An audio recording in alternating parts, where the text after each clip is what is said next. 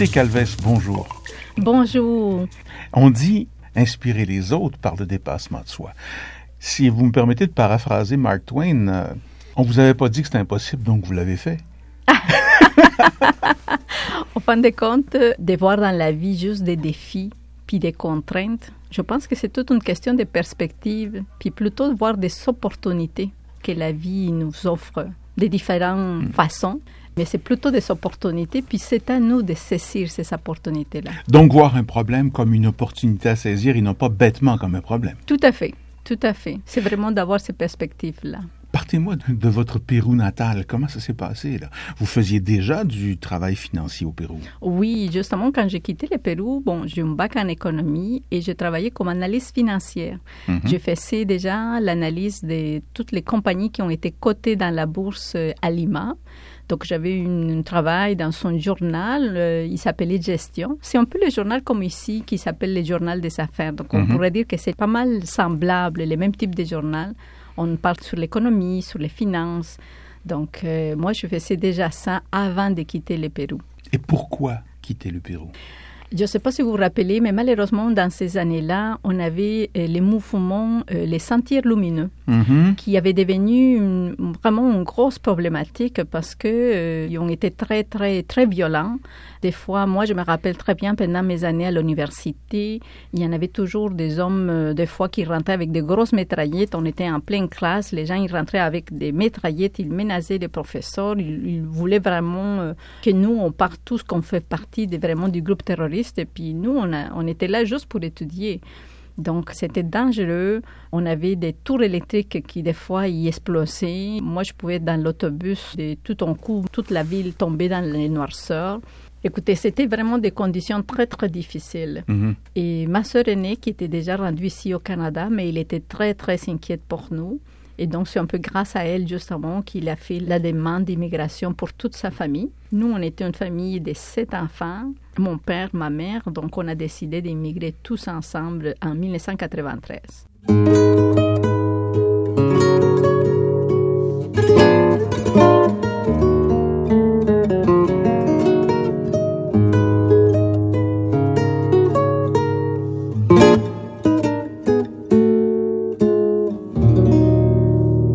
C'est tout un choix personnel et familial parce que là, on change carrément le paradigme de vie, mais complètement.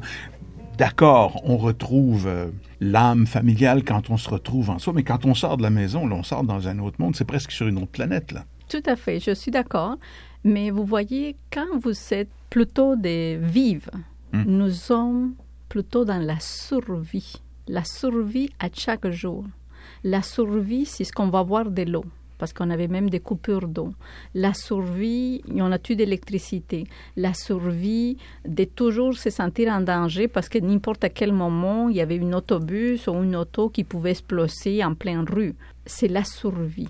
Et quand nous avons arrivé au Canada, bien sûr, c'est un pays qu'on ne connaît pas. On arrive, on est complètement dépaysé. Euh, les gens, ils rient un peu, mais quand nous, on est arrivé en 1993, et on avait un hiver qui faisait, je pense, moins 40, moins 45 avec on les était facteurs gâteux en vent. 93, oui. avec les facteurs 20 et que Imaginez-vous, je sais que ça va l'air ridicule, qu'est-ce que je vais dire, mais moi, je suis arrivée, j'avais 26 ans, 25 ans. C'était tellement difficile de marcher dans les rues parce que nous, nous ne connaissons pas la neige. Je sais que ça a l'air euh, ridicule. Dans les montagnes, soit, mais pas dans la ville, Mm, c'est ça. Tout à fait, tout à fait. Donc, les chocs culturels, ça vient jusqu'à là. On a appelle ça le choc décidé. thermique, là. Oui, aussi. Mhm. Mais on a, vous voyez, on a décidé de quitter ce milieu qui était dangereux pour nous, ce milieu de survie, en espérant justement d'arriver ici au Canada, puis au moins avoir la base de se sentir en sécurité. Je Mhm. pense que ça, c'était vraiment la grosse, grosse raison pour laquelle on s'est dit, nous, on veut vivre une vie dans laquelle c'est le point de départ, le point de se sentir en sécurité. Et ensuite, se faire une vie, contribuer à la société, ainsi de suite. Mais vous arriviez avec un bac en économie, une formation d'analyste financière, et vous retrouvez comme caissière dans un supermarché. Ça, je veux la comprendre, celle-là. Tout à fait. Au fond de fond, qu'est-ce qui arrive, c'est qu'en 1993, le Canada est en pleine récession. Oui, tout à fait. Alors imaginez-vous, les Québécois eux-mêmes, ils perdaient leur emploi. il y avait des usines qui fermaient un peu à droite, un peu à gauche. Alors oui, nous, on arrive avec nos diplômes, parce que j'ai aussi des frères qui sont des ingénieurs, j'ai une soeur qui est biologiste. On a tous nos diplômes reconnus, plus l'expérience de travail. Mais on arrive ici au Canada, récession, pas d'emploi Mhm. du tout, du tout, du Mhm. tout. On a fait quand même les efforts, on avait envoyé nos CV, mais un peu partout, c'était comme, regarde, je ne peux même pas donner une offre d'emploi à un Québécois. Donc, on n'arrivait vraiment pas dans les bons moments. Et c'est comme ça que, bon, on est quand même une famille nombreuse. Je me rappelle très bien un peu, j'ai j'ai connu très, très, très bien qu'est-ce que c'était la soupe Linton, puis les, puis Oui, les d'accord. pâtés chinois et tout ça, parce que vous voyez, à un moment donné, bon, il faut quand même, encore une fois, apporter à la maison, il faut gagner quelques sous. Et la première opportunité, c'est justement d'autres immigrants qui nous l'ont offert. Et il s'agit justement d'une fruiterie italienne. Donc, ce sont des Italiens qui donnent la première opportunité à mon frère qui est ingénieur mécanique. Donc, lui, il charge et décharge les camions des fruits et légumes. Et par la suite, c'est grâce à lui qu'en parlant avec les patrons, j'en ai une sœur et moi, que nous rentrons travailler comme caissière dans cette fruiterie-là. Puis, n'importe quelle autre personne aurait dit Ah, mais tu as un baccalauréat en économie, pourquoi, pourquoi tu fais ça? Mais vous voyez, encore une fois, plutôt que de voir une contrainte, j'ai vu une opportunité. C'était quoi l'opportunité? L'opportunité, c'est de parler le français et améliorer la langue. Mhm. L'opportunité de donner un service aussi également à la clientèle parce que je suis caissière. Alors, je rencontre toutes sortes de personnes. Il y a plein de monde qui achètent des fruits et légumes de toutes nationalités. Donc, encore une fois, j'ai l'opportunité vraiment de travailler avec les gens. Et en plus, je travaille avec l'argent parce que je suis caissière. Alors, oui, effectivement, je ne fais pas un travail d'économiste, mais vous voyez, je l'ai vu comme une opportunité d'y aller chercher ma première expérience du travail au Canada, qui encore aujourd'hui, c'est vraiment très, très important pour nous, tous les immigrants.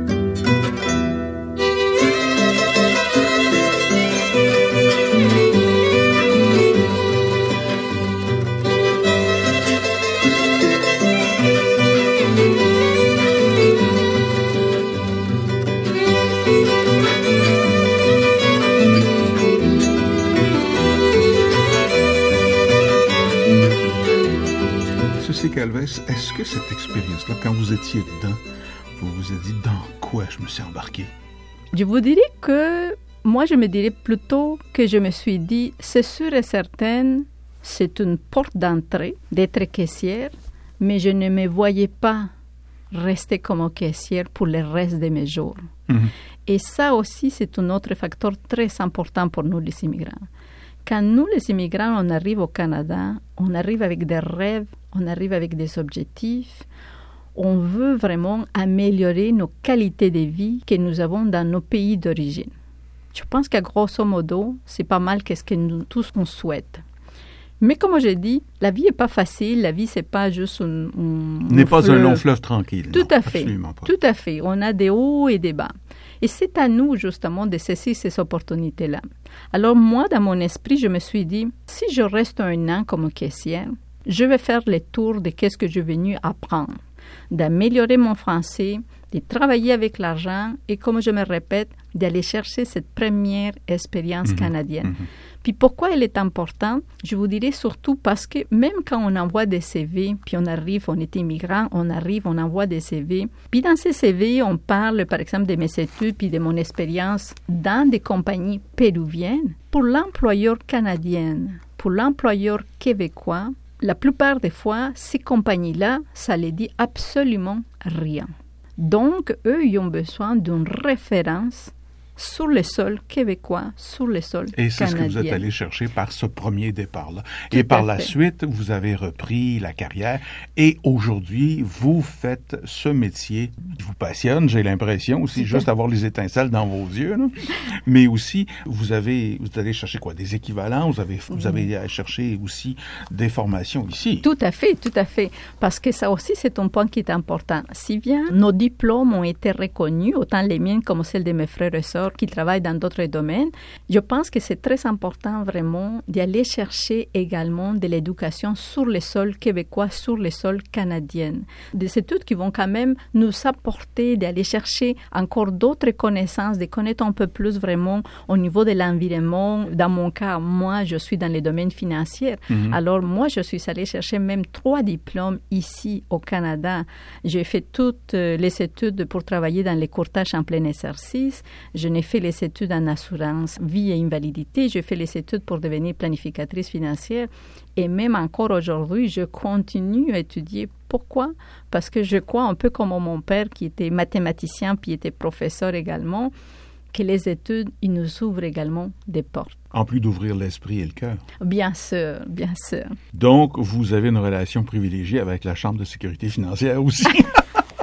Et je crois beaucoup à l'éducation. Mhm. Au fin de compte, c'est une des raisons pour lesquelles aujourd'hui, même si je travaille pour une institution financière très, très reconnue, je me suis donné aussi comme mission personnelle d'enseigner je me suis donné comme mission vraiment d'essayer de, partager mes connaissances un peu plus avec les grands publics. Mm. Parce que vous avez la finance, c'est un monde qui est très complexe. De plus en plus, on a des produits, des stratégies financières qui vraiment sont difficiles à comprendre. Et la plupart des fois, quand je rencontre les gens, soit qu'ils n'ont pas le temps, ou soit que ça devienne un gros monstre, on va dire ça comme ça. Peut-être si j'exagère un peu. Mais je me suis donné justement comme mission que pour que la personne puisse trouver sa tranquillité d'esprit, il faut qu'il n'y ait plus de doute dans leur esprit. Et la seule façon de ne pas avoir la doute, c'est lorsqu'on a compris. Alors pour moi, c'est très très important vraiment que les gens comprennent et c'est pour ça que je passe mon temps justement à enseigner, à que ce soit clair, qu'est-ce que les messages que j'essaie de transmettre. Donc à ce moment-là, oui, Mhm. ça donne vraiment la tranquillité d'esprit. De sorte qu'il n'y ait pas de soucis. Voilà, exactement.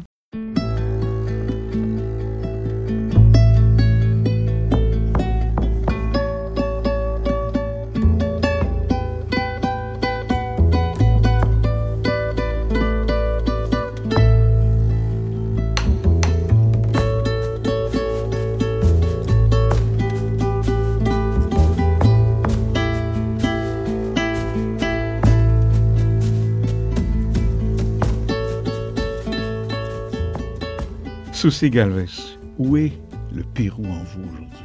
Le Pérou est toujours dans mon cœur. Le Pérou est toujours, comment je pourrais dire, c'est mes racines. Vous savez, moi, je suis une descendante des Incas. Les Incas, c'est une culture qui a déjà là, dans son époque, il faisait vraiment des gros, gros progrès. Les Incas, ce sont des gens qui ont été créateurs, qui ont aussi affronté des défis. Je ne sais pas si vous avez eu la chance de, visiter les Machu Picchu, mais vous voyez dans les Machu Picchu, c'est une montagne. Alors imaginez-vous comment est-ce qu'on pouvait faire de cultiver dans une montagne pleine de roches. Les Incas, justement, ils ont créé un système pour cultiver directement dans les montagnes avec un système d'échelle. C'est créateur, c'est innovateur. Alors moi, je pense que c'est tout ce désir d'innover, de créer, de partager nos connaissances. Alors c'est comme ça que je garde le Pérou dans moi, puis c'est ça que j'essaye justement de transmettre aux gens qui m'entourent à chaque jour. Inspirer le dépassement de soi et inspirer par le dépassement de soi. Souci Galvez, merci beaucoup. Merci beaucoup pour cette belle opportunité de partager un peu mon savoir-faire.